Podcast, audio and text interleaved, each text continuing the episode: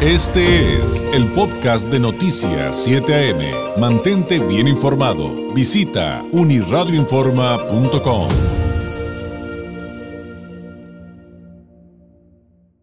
Le agradezco enormemente al oficial de comunicación de la organización Artículo 19 en México, Juan Vázquez, nos tome la llamada. Juan, muy buenos días.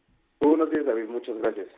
Bueno, pues eh, retomando el tema de eh, eh, pues este asunto de, la libertad de expresión, el asunto de los ataques contra periodistas, entre otros temas que podremos traer a la mesa y con los que trabaja en materia de la libertad de expresión, artículo 19, pues viene el caso de Ciro Gómez Leiva, ustedes emitieron un posicionamiento en relación a esto que de alguna manera, creo Juan, resume algo que se está diciendo durante mucho tiempo. ¿Nos podrías compartirlo?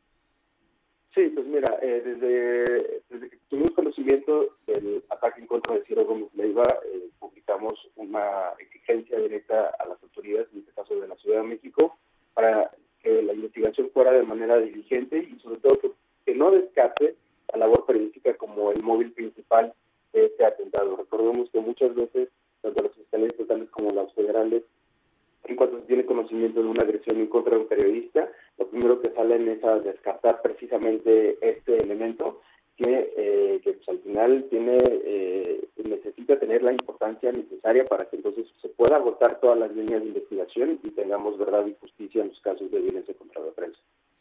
Esto, digamos, es en, en, la inmediatez de una situación evidentemente delicada, evidentemente eh, eh, también, pues, eh, de alguna manera mm, que refleja lo que hemos estado viviendo, insisto, durante décadas, em, llevándolo a la, mm, digamos, a la, fotografía más, más amplia, Juan, a la, fotografía más panorámica. Eh, ¿Qué ven ustedes desde artículo 19? ¿Qué, ¿Qué, está pasando con el tema de los derechos a la libertad de expresión en nuestro país, en un país como México? Pero también eh, creo que la otra parte que no se nos puede olvidar es el acceso a la información eh, al que tenemos derecho todas las personas. Por una parte vemos que las agresiones contra la prensa no solamente son agresiones directas contra las y los periodistas, pero también son agresiones contra la sociedad porque al final lo que trabajan las los periodistas es información de interés público sobre hechos relevantes, ¿no? que pueden ser de corrupción, que puede ser política, que puede ser sobre eh, el clima de violencia, etcétera. Eh, y con el asesinato de periodistas, pero también con las agresiones, las amenazas, intimidaciones, etcétera, eh, se busca que esa información no, no, no llegue a la luz. Y desafortunadamente eso nos, nos, nos daña como sociedad eh, se priva de nuestro derecho a la información y de que podamos saber eh, sobre estos hechos y que también podamos tener eh, tomar decisiones al respecto, eh, tanto exigir a las autoridades que exista justicia sobre el caso o la verdad sobre otros hechos. Y por otra parte vemos que el clima de violencia contra la prensa está en su punto pues más letal, 12 periodistas asesinados en lo que va de este año. Eh, en relación con su labor periodística. Y esto, además del ataque en contra de Ciro Gómez Leiva y contra Flavio Reyes, eh, un periodista de Caliente Chiapas, que se registró el mismo día que el de no se puede explicar sin mencionar tres factores principales, el de la impunidad, la falta de medidas de protección efectivas y eh, un discurso estigmatizante que proviene desde todos los niveles de gobierno en contra de la prensa. Este último tema, el discurso estigmatizante, ha llevado, eh, según entiendo, a varias instancias internacionales eh, a emitir posicionamientos dirigidos a los, al, gobierno mexicano y también, no, también me refiero a gobiernos mexicanos también en plural, en el sentido de que ha habido observaciones, según tengo entendido, Juan, eh, también a, a, autoridades estatales, autoridades municipales. Eh, eh, ustedes también en el artículo 19, digo, tú eres el capítulo México, pero eh, como que hay muchas coincidencias en México, Centroamérica, Sudamérica, otros países eh, del mundo. Em, ¿Cómo crees que nos ven? ¿Cómo crees que nos ven desde fuera en, en, esta materia a los mexicanos? Pues bueno, por una parte México es uno de los países más peligrosos para la prensa en el mundo. el nivel de asesinatos que vemos en este país no se se puede comparar en términos de números con el de otros países, pero no se puede comparar por el contexto que vivimos. Y aquí no estamos en una situación de guerra, no estamos en una situación eh, similar a la que, por ejemplo, viven países como Ucrania, Irak o Afganistán, que también tienen números muy altos de, periodistas asesinados, asesinadas. Estamos hablando de un, de un contexto democrático en donde existen instituciones y donde incluso hay instituciones dedicadas a la atención de víctimas y de eh, investigación de estos crímenes.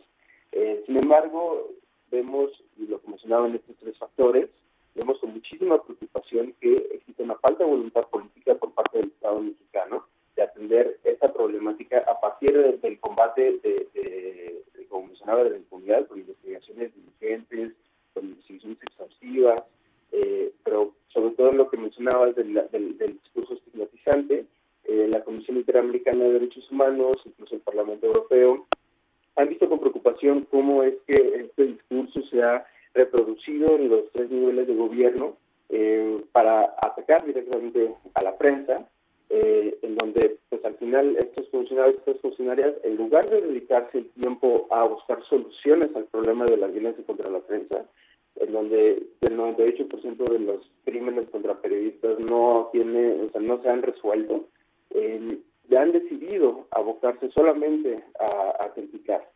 Y si me permites muy rápido mencionar que en estos temas, en este tema de la estigmatización, eh, es tal cual estigmatización y no una no el ejercicio de la libertad de expresión de los funcionarios o un derecho de réplica, porque son precisamente funcionarios, son diferentes al resto de nosotros y nosotros como ciudadanos y ciudadanas, quienes sí, sí podemos ejercer tales derechos, eh, y porque no ostentamos un cargo público donde tengamos la obligación, que ellos y ellas sí tienen, de brindar protección y de garantizar derechos humanos.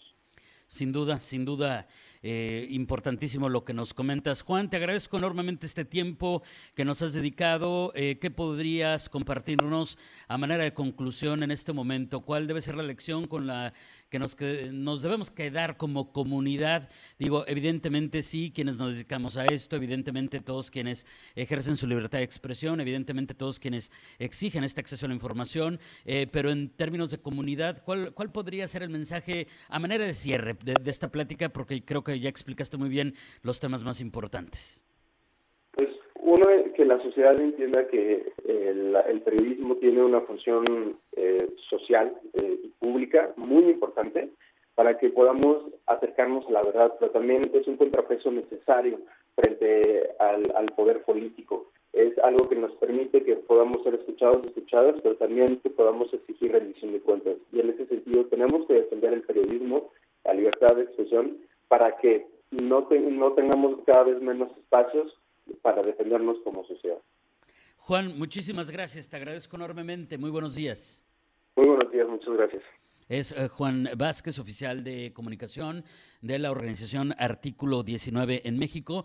Artículo 19, eh, México y Centroamérica, eh, le comento brevemente, es una organización independiente, apartidista, que se dedica a promover y a defender eh, el avance de los derechos en materia de libertad de expresión y acceso a la información de todas las personas, eh, de acuerdo eh, a los más altos estándares internacionales de derechos humanos y pues con esta convicción de que esto contribuye sin duda, y ahí estoy absolutamente de acuerdo, de que contribuimos eh, sin duda al fortalecimiento de la democracia en nuestro país, en nuestra región, en nuestro estado, en nuestra ciudad.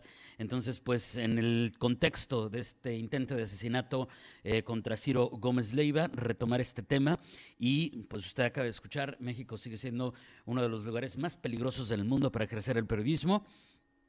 Eh, incluso más peligroso que en lugares que están en guerra. De ese, de ese tamaño, de ese tamaño es el problema. Este fue el podcast de Noticias 7am. Mantente bien informado. Visita unirradioinforma.com.